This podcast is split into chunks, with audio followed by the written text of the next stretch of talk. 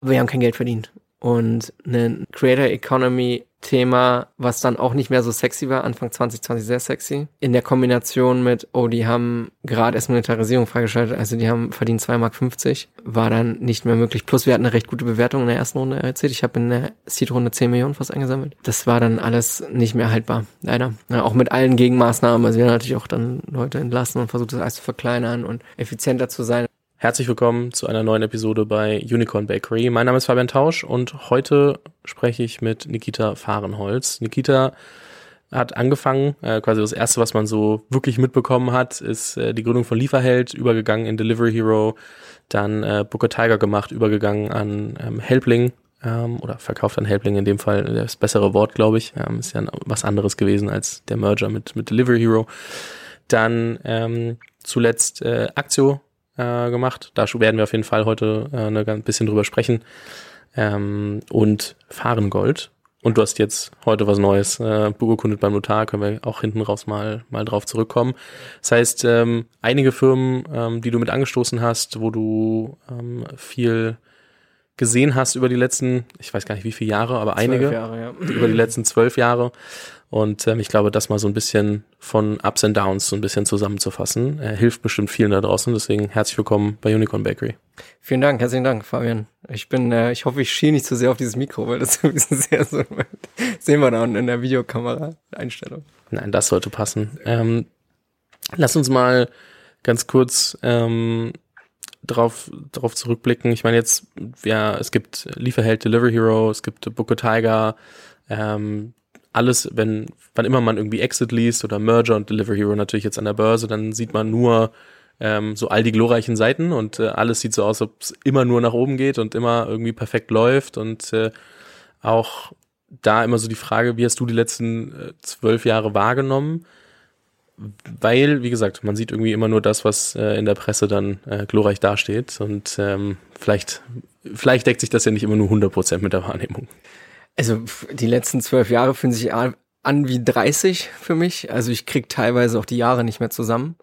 Also was jetzt genau, weil natürlich meine Pace immer sehr hoch war. Ich habe ja neben meinen Eigengründungen äh, durchaus äh, ein recht großes ähm, Portfolio und Unternehmen immer auch unterstützt oder war Advisor oder war auf irgendwelchen Konferenzen und das mache ich jetzt nicht mehr so viel aber ich war ja immer schon sehr umtriebig und insofern ist einfach eine super verdichtete Zeit. Ich bin ja, und davor, selbst vor Lieferheld, war ich ja bei McKinsey. Ich bin ja nahtlos aus der Uni, hatte meinen McKinsey-Vertrag ja schon in der Uni unterschrieben, ganz früh.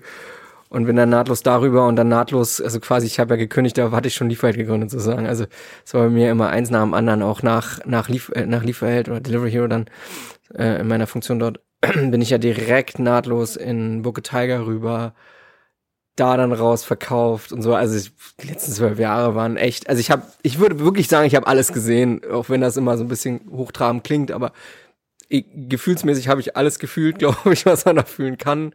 Also Himmel hoch jauchzen bis, ähm, oh Scheiße, das hat gar nicht funktioniert.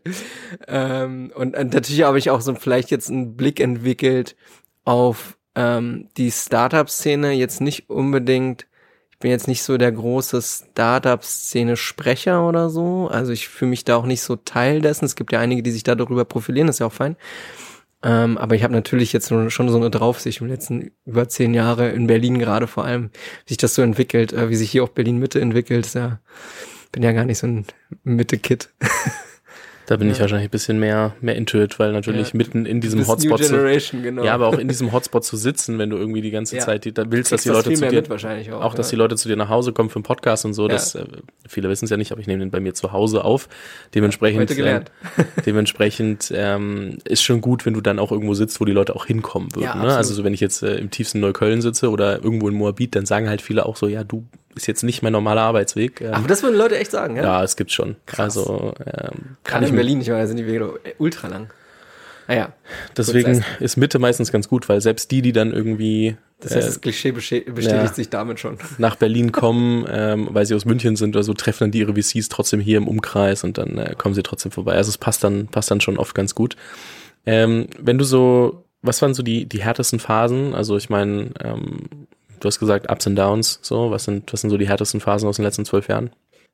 Also ich meine, jede Firma ist anders, muss man echt einfach so sagen, ne? Und jede hat eig ihre eigene Dynamik und alles kann irgendwie hart sein. Ich meine, äh, sicherlich ist, war ich schon mehrmals kurz vor der Insolvenz und einmal war ich in der Insolvenz. Ähm, das klingt ja so overly negative. Ich habe ja, ich war ja durchaus erfolgreich, aber ähm, die die Phasen, wo du ähm, wo du auf bestimmte Zusagen wartest, einige Sachen im Limbo sind, ne? Also ähm, irgendwie ist eine Zusage da, aber unterschreibt der jetzt auch und so und wir haben noch drei Tage Geld auf dem Konto und morgen ist der Notartermin und so diese, also das sind auf jeden Fall sicherlich ähm, die ähm, die härtesten Phasen ähm, rein von der von der Psyche und ich habe auch ehrlich gesagt nicht ähm, also lange gebraucht, um zu verstehen, wie sehr einen das auch, darf ich Schimpfausdrücke benutzen?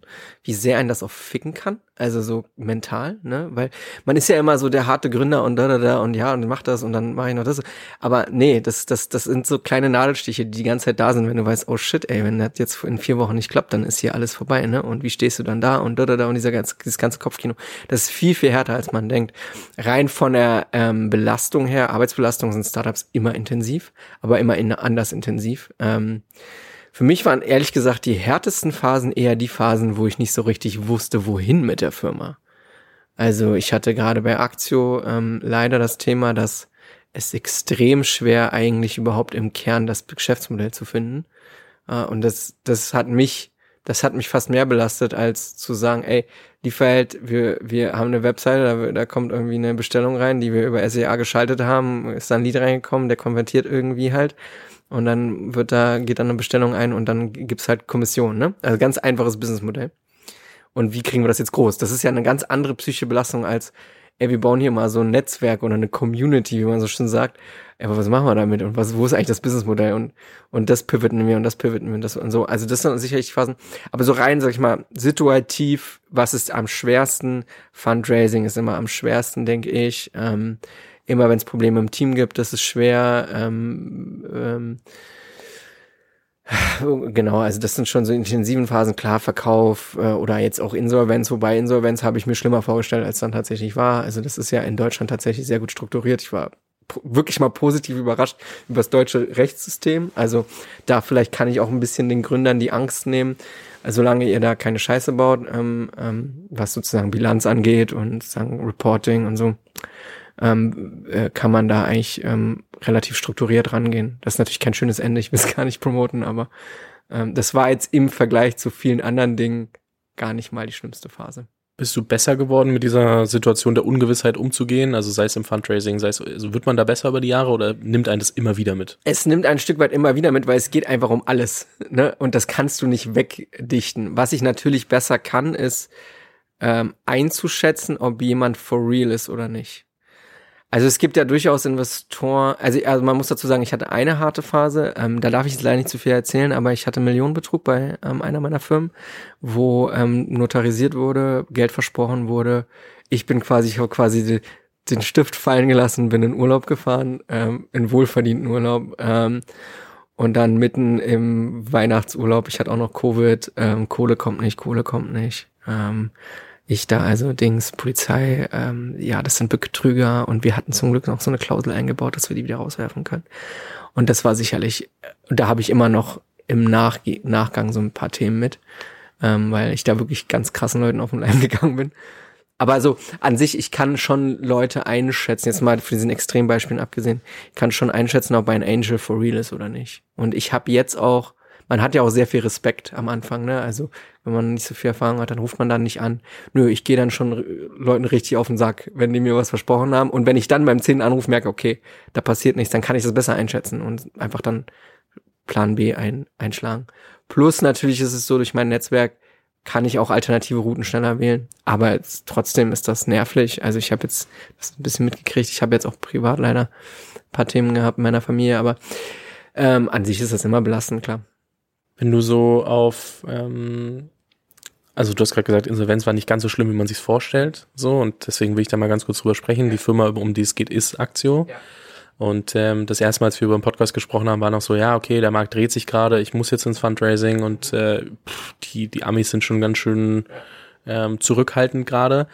Ähm, weil ich meine, wenn man sich das anguckt und auch mit Userzahlen etc., dann sah das ja zwischendrin eigentlich alles ganz cool aus. Das heißt, was ist passiert seitdem, ich sag mal, das ist jetzt ein Jahr her ungefähr, so was ist im letzten Jahr passiert oder vielleicht auch anderthalb Jahre, was in den letzten zwölf bis 18 Monaten passiert, dass dann aus einer Firma, die an sich ähm, promising aussah. immer promising aussah, irgendwie doch ein Insolvenzfall geworden ist. Ja, also der rein technische Grund ist, der Firma ist das Geld ausgegangen. So, bottom line. Warum ist das Geld ausgegangen? Weil die Firma selber kein Geld erwirtschaftet hat. Somit brauchte sie Außenfinanzierung. Die Außenfinanzierung blieb aus. Sozusagen, das ist die Erklärung.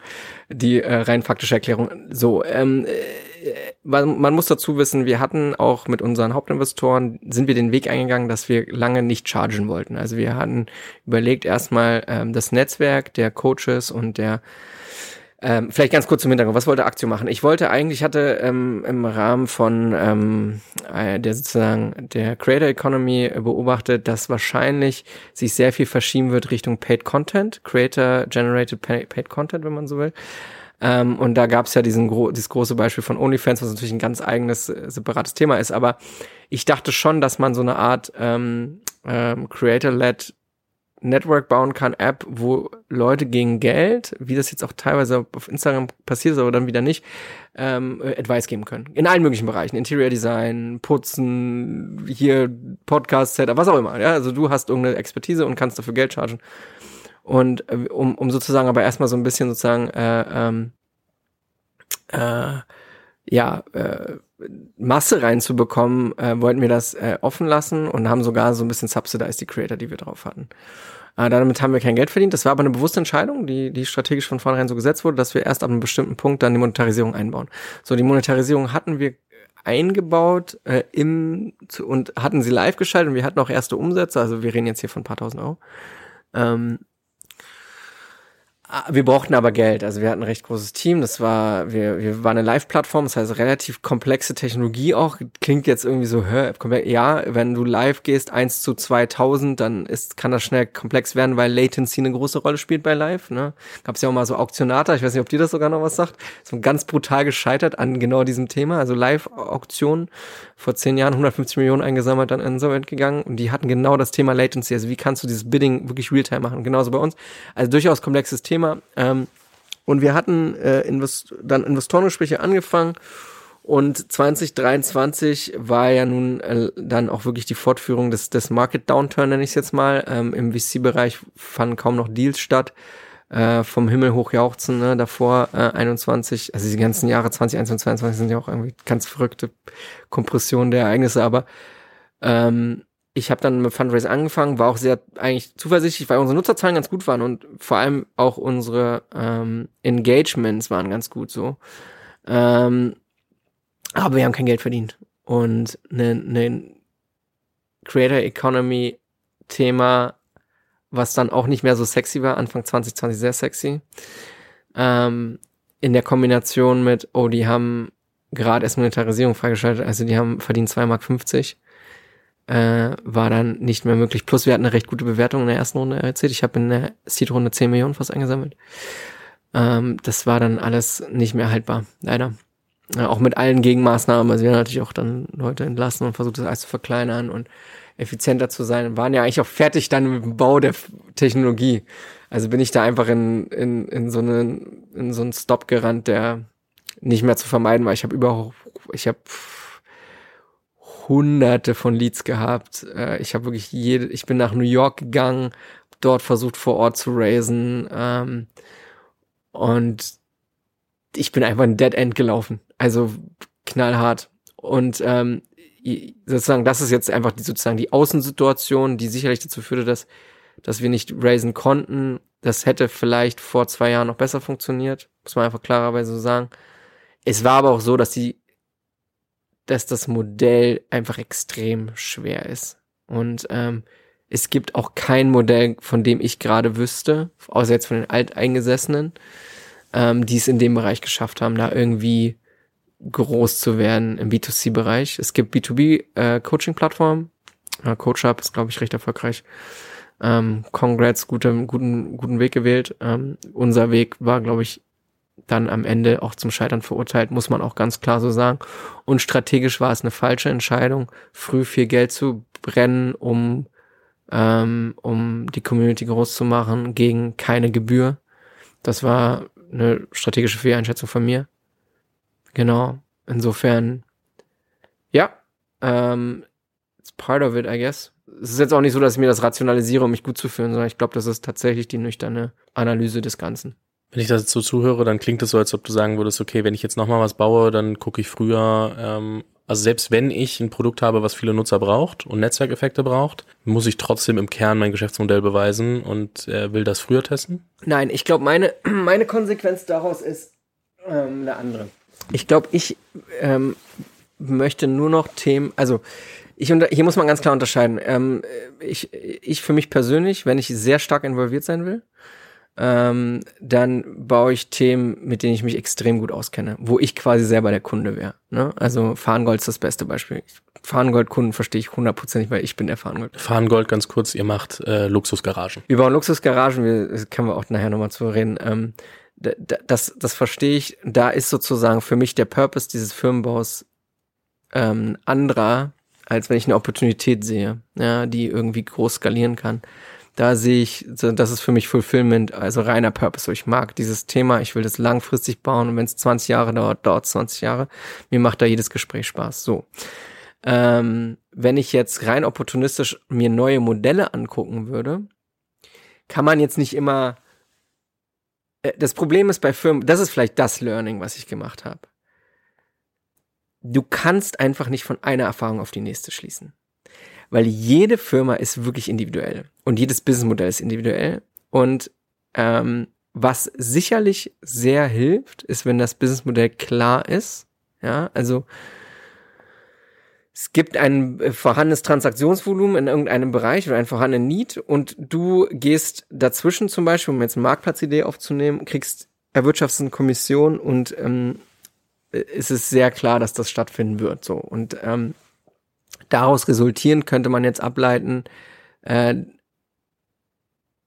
wahrscheinlich macht es dann Sinn im Aufbau, dass man sehr äh, früh mit eigenem, mit, mit relativ wenig Geld komplett sich erstmal ein Businessmodell baut. Also, dass man wirklich ein Business hat, nicht Businessmodell, ein Business hat. Also, wirklich Umsatz macht, fast eigentlich auch seine Mitarbeiter bezahlen kann und dann in Race geht.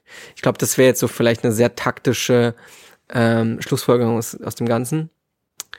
Aber ich würde jetzt nicht aus dem Scheitern von Aktio heraus grundsätzlich sagen, ähm, das war es nicht wert oder das war jetzt irgendwie vergeudete Zeit oder so, weil ich bin an Aktio rangegangen, weil ich an die Gig äh, an die Creator Economy geglaubt habe und weil ich das spannend fand persönlich. Und ich bin da halt mal diesmal ein bisschen so blauäugig reingegangen und gesagt, ich baue da jetzt mal irgendwas, so nach dem Motto. Ne? Und und ich fand die Technologie spannend. So, ich habe das ja daraus, aus dem Grund gemacht. Das ist auch fair. Also ich meine, das kann man ja auch mal machen. Ähm, und ich, uh, no regrets, so, ne? Aber wenn man jetzt rein taktisch vorgehen würde, dann würde man das viel disziplinierter im Vorhinein irgendwie sich überlegen, okay. Die Frage, die man sich natürlich immer stellt, ist so, und das hast du wahrscheinlich alles durchdiskutiert, deswegen ähm, finde ich das, das immer interessant. Es gibt ja irgendwie klar, ne, so rausgehen, gucken, ähm, kriegen wir neue Investoren. Ähm, dann gibt's so das typische Thema, was, was irgendwie eigentlich keiner mag, aber trotzdem manchmal passiert, manchmal nicht. Bridge Round, so, wo man sich dann auch fragen muss, ähm, wie war das bei euch? Also einfach nur, weil ich glaube, viele Gründer das nicht einschätzen können, wie das dann in so einem Moment ist. Und deswegen, ähm, so, welche Rolle hat eine Bridge Round äh, in den Diskussionen gespielt? Ja, also wir hatten ja eine Bridge Round. Ähm, wir hatten dann intern geraced. Ähm, ich weiß gar nicht mehr, was genau das waren ich glaube, es war so Ende, nee, Mitte 22. Die war auch äh, geteilt, zweigeteilt. Ähm, die hatte aber noch ganz gute Konditionen für uns als Founder oder für mich als Founder. Äh, Bridge Round ist ganz einfach, ne? Du, du in einem Fundraising-Prozess, wo du ja externe Investoren suchst, ist es ja so, dass du natürlich mit deinen bestehenden Investoren redest. So. Und die sehen ja auch die Decks und deine Vision und hören dir zu. Und ähm, das war dann so, dass die das, dass ich an die herangetreten und gesagt habe, ey, ich brauche noch ein bisschen Zeit, könnt ihr mir XY Summe noch geben? Ähm, ich glaube, there is no shame in it. Also am Ende muss man sowieso sagen, dieses ganze Capital Race, ich, ich, ich mache jetzt mal ein allgemeines Statement. Ähm, ich finde, das Capital Raising hat viel zu viel Stellenwert im Firmenbau. Ich weiß nicht, ob das ein deutsches Phänomen ist oder ein Berliner Phänomen, aber das ganze VC-Thema hat eine viel zu zentrale Bedeutung ähm, in diesem ganzen Thema Startup und Unternehmertum. An, an sich sind VCs Banken. Das sind Makler für Geld. Und that's it. Also dieses ganze Thema, ja, die, die helfen so, ja, natürlich gibt's da gute Investoren, die auch helfen, aber hey, am Ende geht's um Geld. Es geht darum, eine Firma für sich zu halten. Inhaltlich ist das alles relativ das Gleiche, ja. Ähm, insofern, zurück zu der Frage, ja, wir hatten eine Bridge Round, das ist nicht schlimm. Ähm, wo, wo es dann knackig wird und was wir ja auch so bei Gorillas und so gesehen haben, wenn sich VCs halt sehr stark in den Cap Table einkaufen, haben sie natürlich mehr, mehr und mehr Rechte und das ganze Thema ähm, ja, weiß nicht, Squeeze Out äh, äh, und, und irgendwie ähm, ähm, diktieren, was der Gründer macht und so bekommt dann eine durchaus große Bedeutung. Und das ist dann auch, glaube ich, eine ganz, das ist dann eine, eine anders gelagerte Situation, auf die ich persönlich auch gar keine Lust hätte, die aber manchmal passiert, ne, siehe Gorillas und so weiter.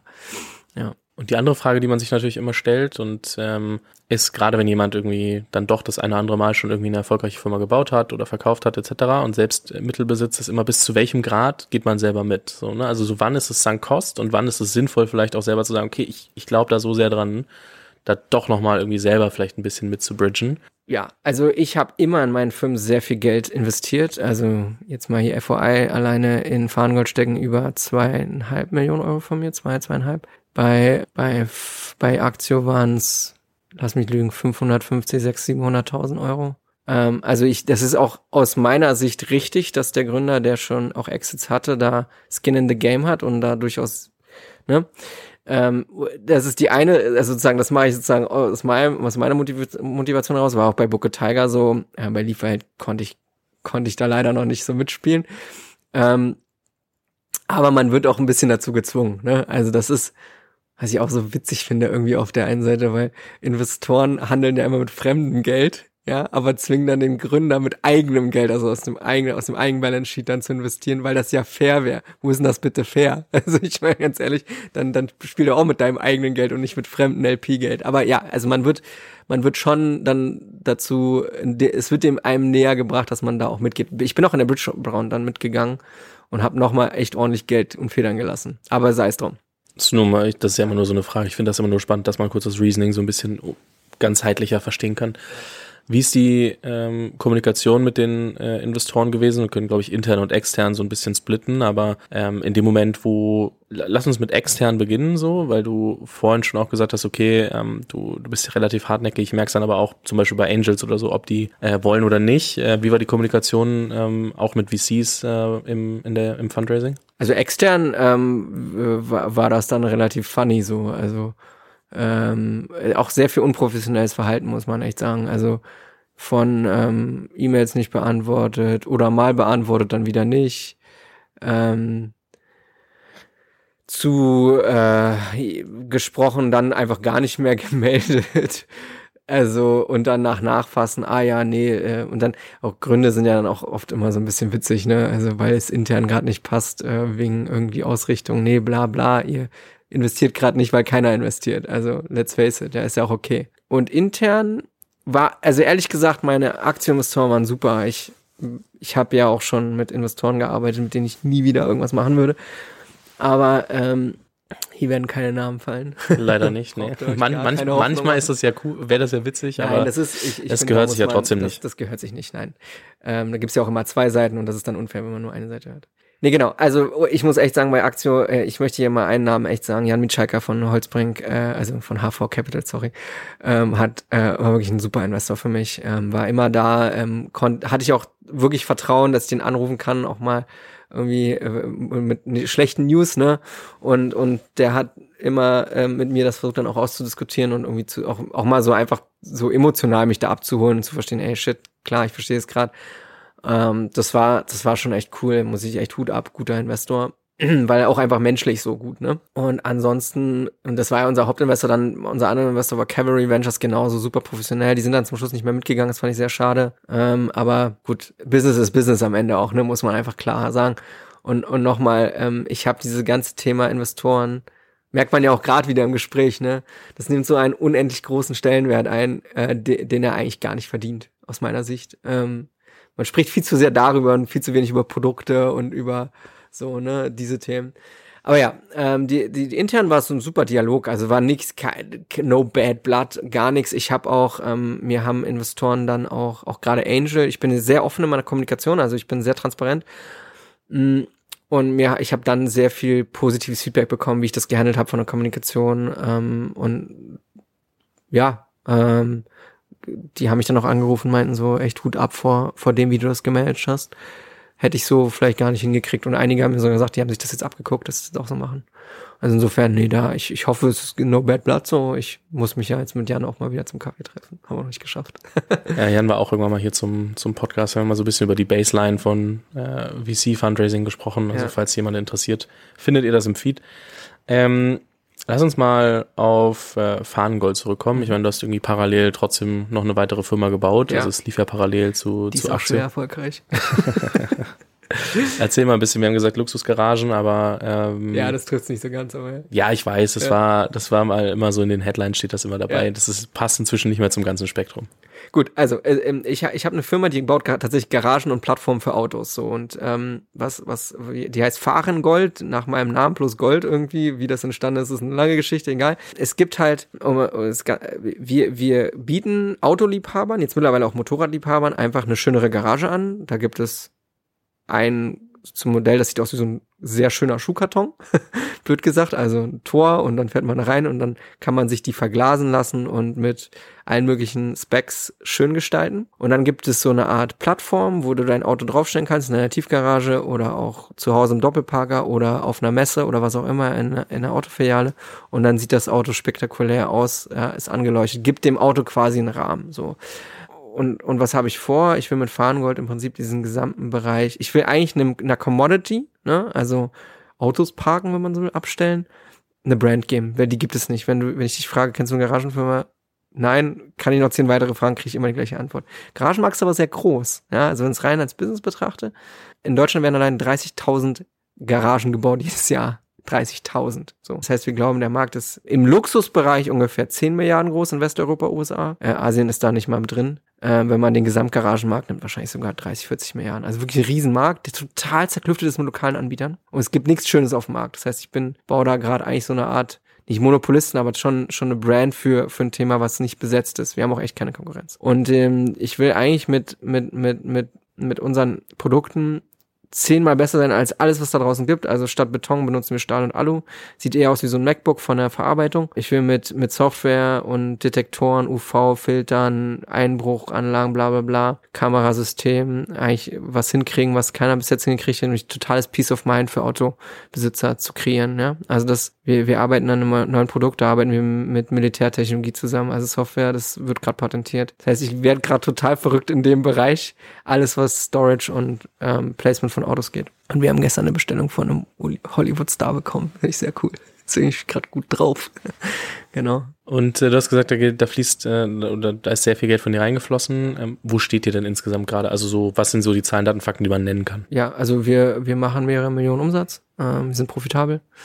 Ähm, wir ähm, haben einen sehr clean Cap Table, weil ich der Hauptinvestor bin, mit einigen sehr coolen Angel-Investoren, die an mich geglaubt haben. Wie bei VCs bin ich am Anfang abgeprallt. Wir haben eine sehr gute Bewertung, glaube ich, und eine richtige Bewertung. Und wir wachsen, also wir sind, ähm, wir sind ja 2020 gestartet. 21 haben wir eine Garage verkauft, kann man jetzt auf der Webseite sehen, was die kostet, dann weiß man ungefähr, wie viel Umsatz wir gemacht haben. Das haben wir dann ähm, sehr schnell verzehnfacht. Wir werden jetzt dieses Jahr wahrscheinlich, unsere Runrate ist gerade auch wieder verfünffacht. Also es wächst einfach organisch. Deswegen, wir machen kaum Marketing. Wir sind 5 Mark 50 haben wir es jetzt für Marketing ausgegeben alles, was man da draußen sieht an Events und so, ist alles verkauft. Ich habe Kunden Bugatti, äh, Pagani, AMG, ähm, also alle großen Marken sind schon Kunden von uns, Rimac, sind in Europa und USA vor allem aktiv, haben auch gerade ein großes Projekt im Oman, vielleicht bald Saudi, genau, also und sind aber ein Betrieb aus Berlin. Also wir haben eine, eine so eine Art Endfertigung, Prototyping-Halle in äh, Berlin-Marzahn und ähm, haben Kunden weltweit. Ja. Jetzt hast du da ein profitables Business stehen ähm, und, und kannst damit weiter wachsen. Jetzt aber die Frage, die man sich wahrscheinlich trotzdem immer stellt, weil du vorhin auch gesagt hast, okay, wenn ich ein Geschäftsmodell habe, dann würde ich mir vielleicht nochmal überlegen, wenn, also wenn ich eine Firma bauen würde und ich habe funktionierendes Geschäftsmodell, dann, also wie, wie denkst du über Investoren? Genau, also ich habe jetzt tatsächlich einfach eine, eine Need, eine Need, ein Investment zu machen oder ein Investment mir zu holen, weil ich ein Produkt äh, entwickle gerade, was für den Massenmarkt gedacht ist. Ne? Also unsere Produkte jetzt sind ja in der Stückzahl noch überschaubar. Ne? Wir haben aber jetzt ein Produkt entwickelt, was wir halt auch im Patentprozess ist dann und wie gesagt sehr softwarelastig ist, was auch interessanter wahrscheinlich für so Technologieinvestoren ist, wofür ich Entwicklungskosten einfach auf, aufbauen werde in der Höhe von circa einer Million Euro, um das wirklich dann CE-zertifiziert zu te Testing und so weiter, als, als finanzieren. Insofern, ähm, dafür brauche ich jetzt mal Geld. Um unsere Kosten zu decken, brauche ich eigentlich kein Geld mehr. Also wir machen genug Umsatz, um unsere, also unsere Margen sind sehr gut. Genau, und dafür gehen wir jetzt raus. Also wir haben schon jetzt ein kleine, ein kleines Investment, ähm, oder recht großes Investment äh, bekommen von einem coolen Angel. Das ist gerade so in der Mache. Und ich will jetzt aber so zwei bis drei Millionen Series A raisen, um sozusagen mit der Vision, okay, wir haben hier etwas gefunden, was tatsächlich Market Leading Company werden kann, aus Berlin raus.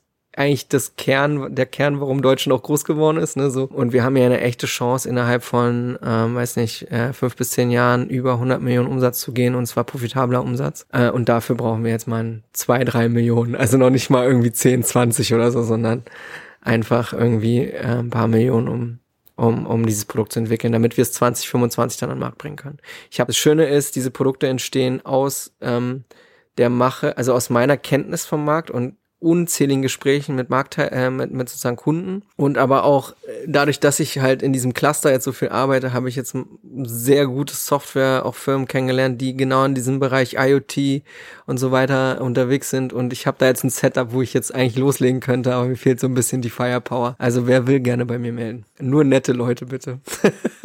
Schauen wir mal, was da, was da passiert. Wie hast du deine Zeit gesplittet zwischen äh, Aktie und Fahrengold? Aktie war 100 Prozent. Ich habe äh, ich hab einen Geschäftsführer bei, bei Fahrengold, äh, ein eigenes Team, eigentlich nur Ingenieure, ist auch irgendwie so witzige Bude. Und jetzt ist aber so, dadurch, dass ich Zeit habe, mache ich viel mehr Fahrengold und ich habe mir eigentlich auch vorgenommen, ich, ich habe da an sich jetzt keine feste operative Rolle. Ich bin einfach ein sehr aktiver Gesch äh, Gesellschafter. Aber ich bin ja so aktiv, dass ich jetzt morgen nach Las Vegas fliege und LA, um da Kunden zu treffen und ähm, verbringe da sehr viel Zeit. Und meine Idee jetzt von nächstem Jahr ist eigentlich, dass ich ähm, Fahrengold weiter sozusagen aufbaue, ein Projekt sendetip.com, worüber wir vielleicht noch sprechen, ähm, bisschen betreue als auch so Founding Shareholder, wenn man so will. Und dann vielleicht noch ein cooles privates Projekt mache.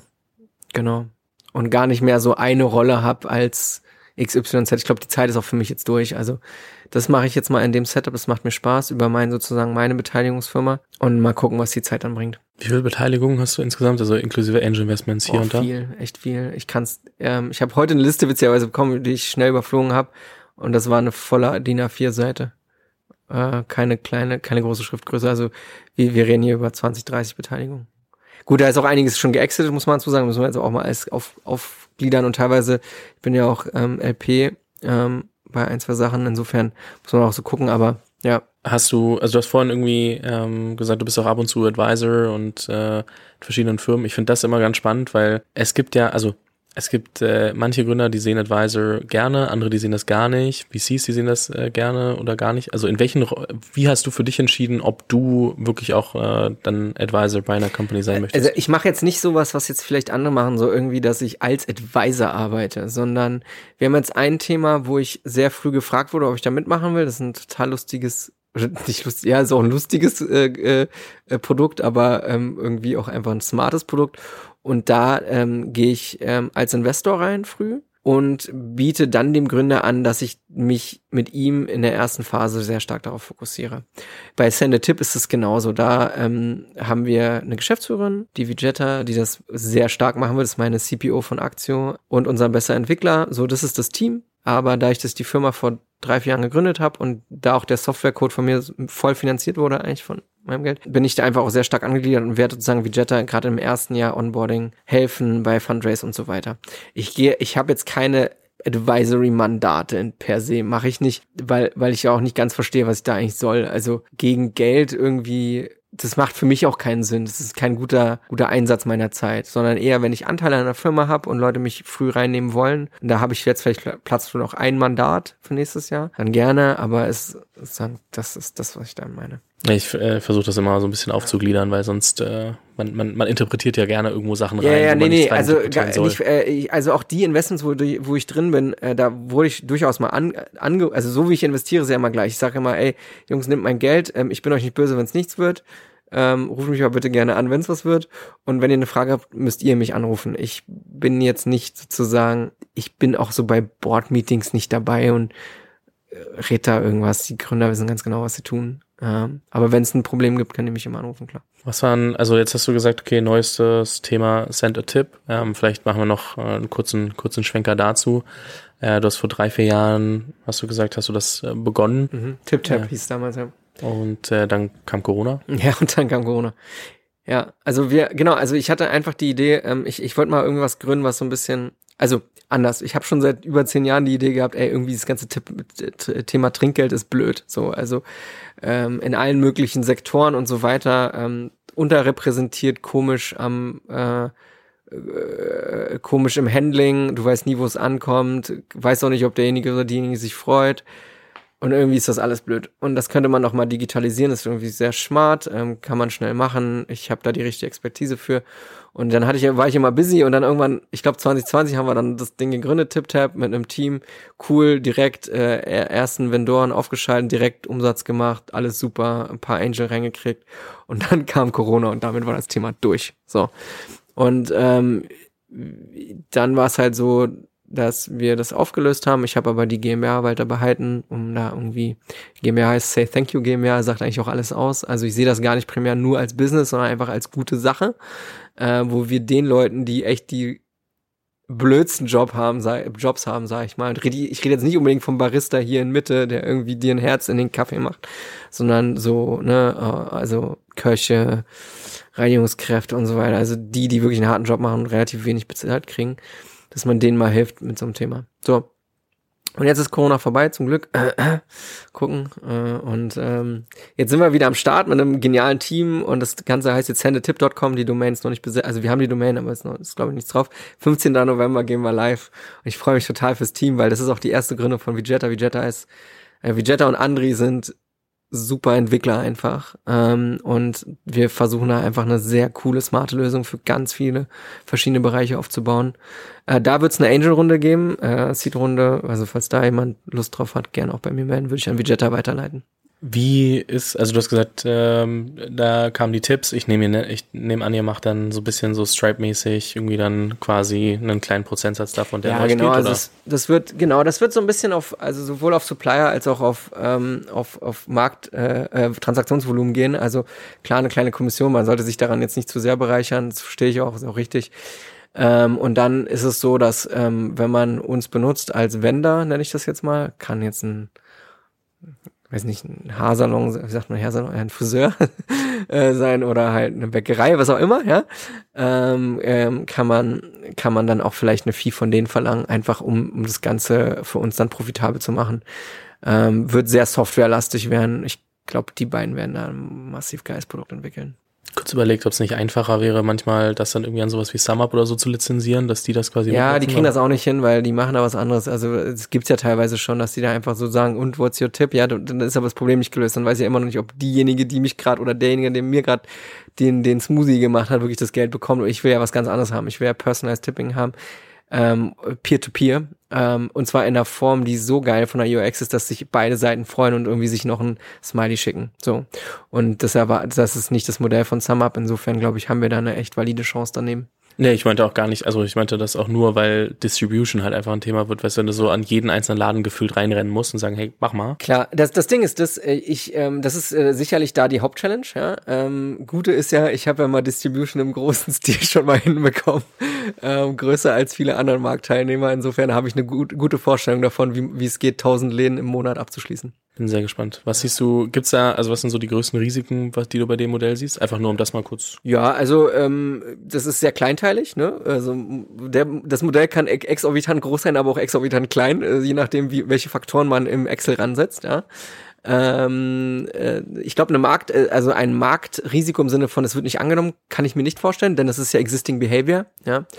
Ähm, es gibt ja auch in den USA schon einige Teilnehmer, die das jetzt angefangen haben. Ähm, und äh, was ich glaube ich auch da sehe, ist einfach so ein bisschen Konkurrenz und, und so Market Grab, ne? Wer ist da zuerst da und wenn man dann erstmal das hat, ist es wahrscheinlich good enough, egal wie schlecht die Software ist von dem Wettbewerber, um, um da irgendwie, ähm, genau, also ich glaube, das ist ein bisschen Risiko und natürlich auch Fundraising im Sinne von, man muss ein bisschen vorfinanzieren, einfach um diese, diese Vendoren alle abzuschließen. Also das ist dann so ein bisschen eigentlich sehr analog, da tatsächlich mal zu Lieferheld. Äh, weil wenn du drin bist, bist du drin und dann hast du halt den Umsatz so. Ähm, also da wird, das wird dann ein bisschen an mir liegen, deswegen helfe ich denen auch ein bisschen am Anfang stärker. Viel Geld ist auch von mir drin, ich glaube über 400.000 habe ich da eingesteckt in die Software, ähm, dass ich denen ein bisschen mehr Fundraise helfe. Abschließende Frage, ähm, was sind so wenn du jetzt mit, mit, werden ja viele Gründer auch zu dir kommen und dir Fragen stellen und äh, auch die, mit denen du eng arbeitest. Was sind so die Hauptthemen, Themen, die du denen mit auf den Weg gibst? Also was sind so wiederkehrende? Ja, ähm, ich habe ein großes Anliegen. Ähm, ich, was ist großes Anliegen? Ich eine ein Learning, was ich echt mitgenommen habe über die Jahre ähm, und jetzt auch durch die Erfahrung mit Fahrengold. Hey, macht etwas, was euch persönlich ausfüllt vom Thema her. Ähm, das Problem ist in der heutigen Zeit, wir leben in so diesem ganzen Inst in dieser ganzen Instagram-Welt, wo uns ständig vorgelebt wird, wie, wie Leute schnell Milliardäre werden und so Kram, was meistens auch nicht stimmt, mal davon abgesehen, ja, aber es wird immer sehr schnell von diesem schnellen Geld geredet und ich sehe oft Gründer, die sich dazu verleiten lassen, so Themen zu machen, die komplett aus meiner Sicht langweilig sind ich glaube auch aus vieler anderer Sicht langweilig sind. Und ähm, das Problem, was ihr dann dabei habt, ist klar, wenn alles gut läuft, läuft alles gut. Aber meistens läuft's halt nicht gut und die Arbeitstage sind jeden Tag lang. Und wenn du etwas machst, was dich nicht ausfüllt, ähm, dann kann das sehr schnell dazu führen, dass du ein Bore-out hast, ähm, dass du dich einfach nicht glücklich fühlst. So und ähm, ich habe ja nun auch viel Geld in meinem Leben verdient, auch schon viel Geld wieder verloren und so. Äh, was was mich morgens aufstehen lässt, ist irgendwie das Gefühl an etwas zu arbeiten, was ich persönlich super interessant finde. Und was dazu führt, ist, dass du dich viel, viel besser auskennst als alle anderen. Ich würde sagen, ich kenne mich im Garagenmarkt jetzt so in Deutschland, oh, würde ich schon äh, einige Wetten annehmen, dass ich mich da sehr gut auskenne. Ähm, du, du, du, du gehst die extra Meile. Guck mal, ich müsste morgen nicht da nach LA fliegen. Ich habe gar keinen Bock, ehrlich gesagt. Aber ich mache das, weil mir das Thema Spaß macht. Du gehst die extra Meile ähm, und, und, und das füllt dich einfach aus. Und ich glaube, dann kommt auch der Erfolg eher. Und, und selbst wenn der Erfolg nicht so groß ist oder so, ist das dir Schnuppe. Ich glaube, das würde ich vielen Gründern mitgeben. Geht mal wirklich in euch, was sind die Themen, die euch echt interessieren. Nerdet euch da rein, wo ihr eh schon rein nerdet, ja, wo ihr euch naturally sozusagen hingezogen fühlt. Ich meine, du bist ja auch ein gutes Beispiel dafür. Du bist ja auch jetzt nicht mehr klein so in deinem Bereich, ne? Und das ist ja sicherlich auch eine Leidenschaft von dir total. Also das hast du ja nicht gemacht, irgendwie, weil gerade Podcasting besonders cool war oder so. Als ich 2016 angefangen habe, musste ich noch so vier von fünf Leuten erklären, was Podcasts überhaupt siehste, sind. Siehst du, aber das ist ein super Beispiel, genau. Und das würde ich echt jedem wirklich ans Herz legen. Ähm, ist aber schwer, wenn man jung ist und diese ganzen Erfolgsstories ständig sieht und dann will man halt auch Gorillas gründen. Ich verstehe es schon. Ich habe es ja auch gemacht, muss man dazu sagen. Also ähm, aber ich würde es so nicht mehr machen. Spannend. Ist gleich ein Schlusswort, worüber viele mal nachdenken können, was das für sie bedeutet oder eben nicht. Und ähm, Traut euch, seid mutig, folgt eurem Herz. und äh, deswegen, Nikita, vielen lieben Dank dir. Ähm, Danke dir. Für die äh, offenen Worte an, an vielen Stellen und ähm, viel Erfolg mit den äh, aktuellen Gründungen. Äh, und ähm, ich bin gespannt. Ich bin mir sicher, dass wir uns in einem Jahr oder zwei spätestens hier nochmal über ein paar Entwicklungen unterhalten können. Würde mich freuen. Vielen Dank für deine Gastfreundschaft. Danke.